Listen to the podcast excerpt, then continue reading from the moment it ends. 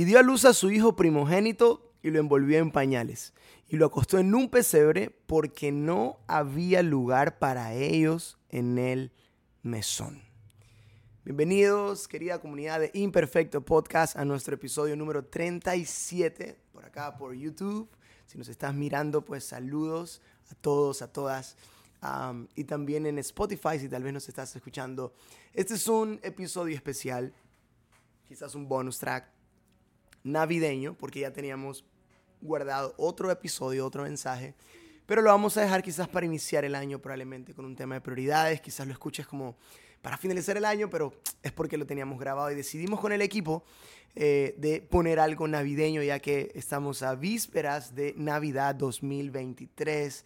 Ah, y no sé cómo estén las cosas en otro país, porque sabemos que nuestra gente linda de México nos escucha. Un abrazo por ahí. Alguien subió en esos días donde Spotify estaba lanzando los, los podcasts más escuchados, las músicas, las canciones.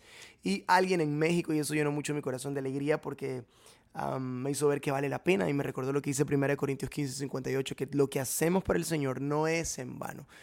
Y, alguien de, de, México subía y, y, le salió como que su podcast favorito del 2023 fue Imperfecto Podcast. Y eso es hermoso, sin duda alguna. Así que no sé cómo están las cosas en tu país, eh, si nos estás escuchando tal vez en otro lugar.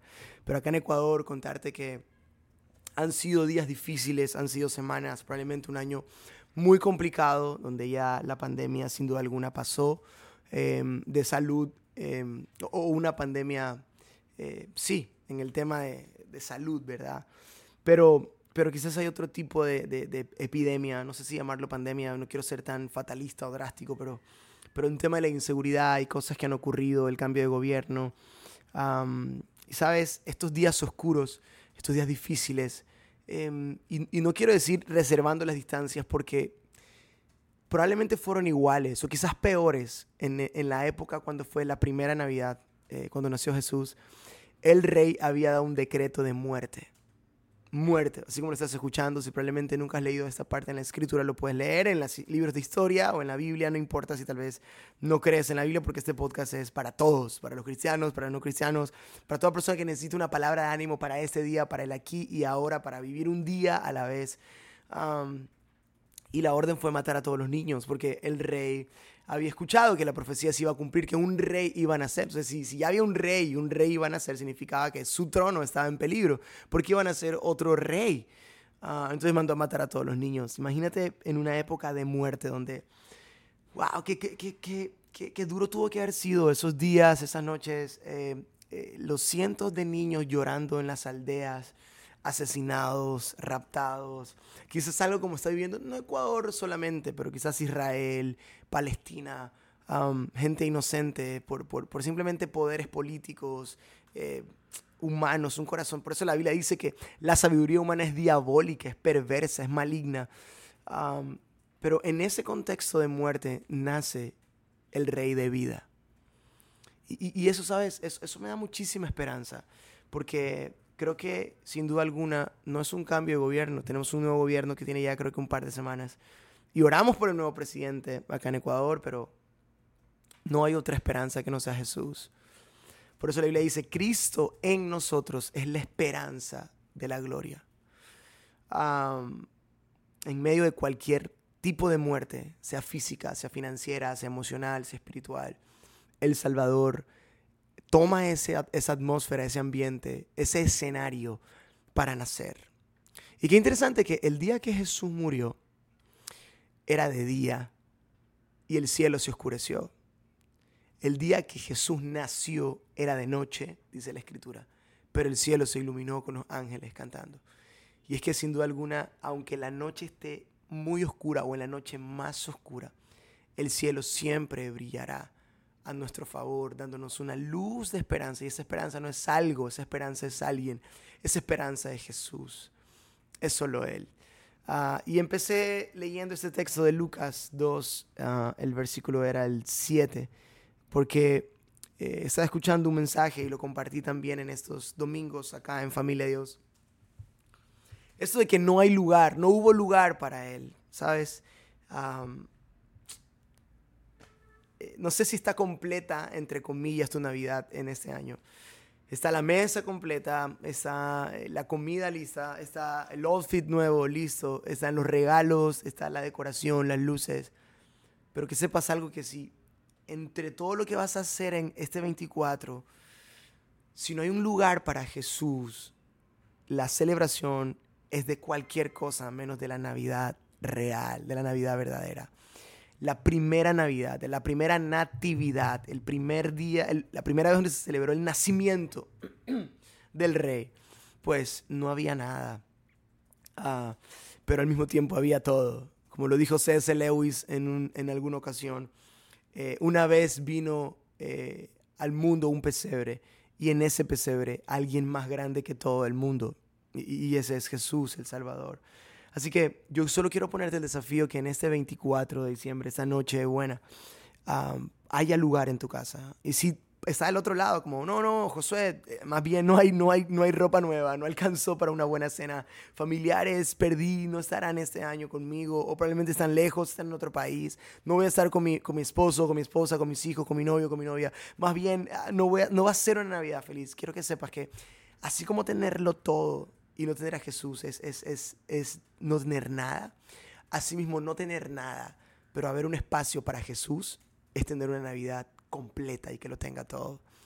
Si, si en esta Navidad puedes tomarte unos minutos para, para poner una canción navideña con un mensaje hermoso y, doblar tus rodillas y, y, adorar al Rey y darle gracias por su amor inagotable, por la esperanza, por saber que aunque eh, haya muerte a mi alrededor, e, e, él, vive, Él vino a vivir para morir, para que yo viva y para cuando yo muera siga viviendo, porque su muerte me dio vida y, su vida me da esperanza aun cuando yo muera. Y es que de eso se trata la Navidad, se trata de Él, no se trata de que nosotros subamos o ascendamos, se trata de que Él descendió, Emanuel, Dios con nosotros. Así que no sé cómo, cómo es la situación en tu Navidad de este año, pero que sepas que si hay lugar en tu mesón para Jesús, tu Navidad será completa, sin duda alguna. Y enséñale a tus hijos ahora desde niños ah, que tal vez de los regalos que estás comprando, uno compártelo con algún niño en la calle, eh, que, tu hijo mismo pueda tener la experiencia de tomar un regalo en su mano y darle a otro niño.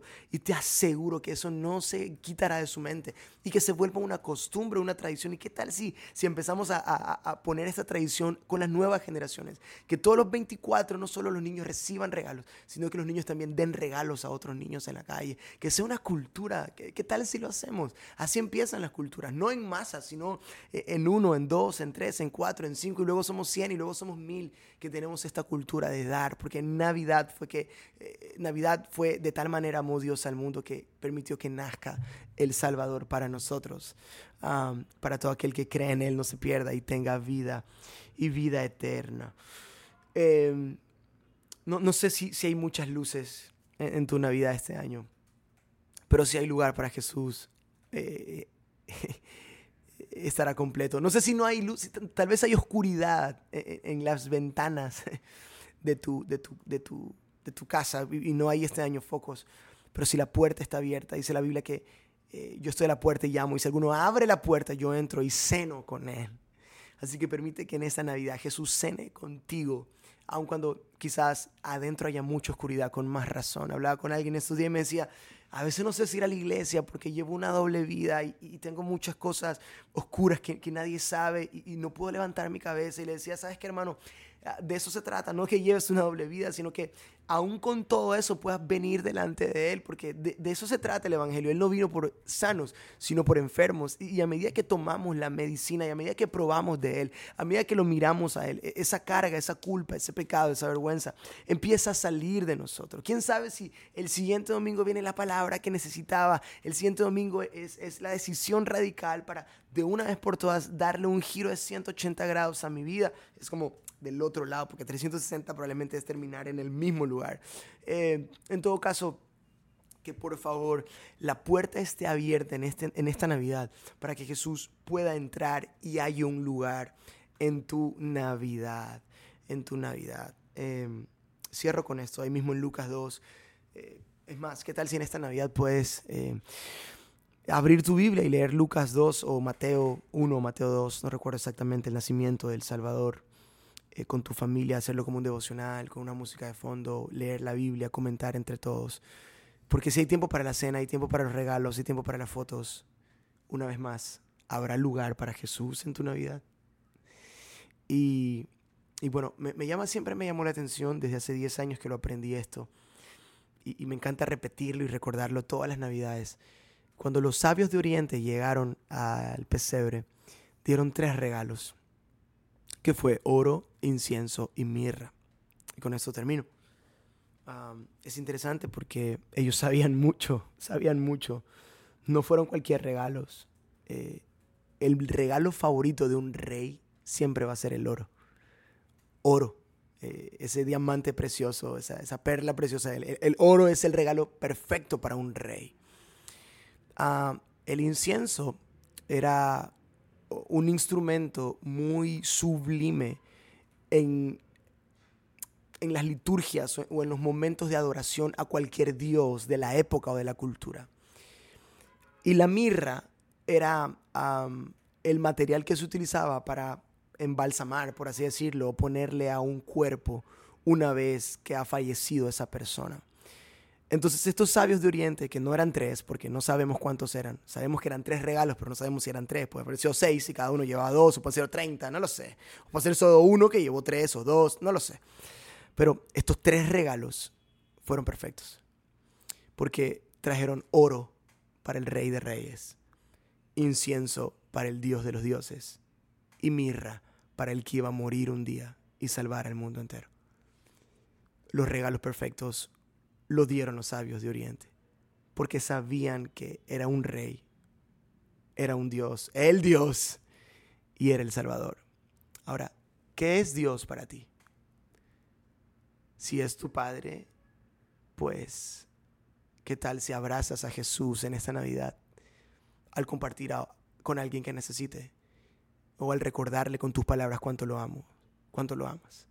Te digo eso porque un regalo favorito que yo tengo de Sarai y Timothy es que me besen, que me abracen, que me recuerden que me aman.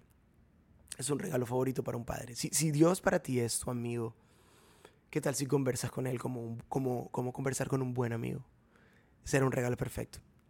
Un amigo eh, no, no necesita regalos de lujos. Un amigo de verdad necesita tiempo. Ese, ese, ese es un lujo. El tiempo hoy en día es un lujo. ¿Qué es Dios para ti? Pues según lo que sea, dale el regalo perfecto a Dios. Y, lo tienes. No está en tu bolsillo, está en tu corazón, está en tu mente, está en tu boca, está en ti. Así que que en esta Navidad, número uno, haya lugar en nuestra mesa para Jesús.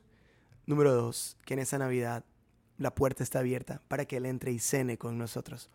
Y número tres, el regalo perfecto lo tienes en tu corazón.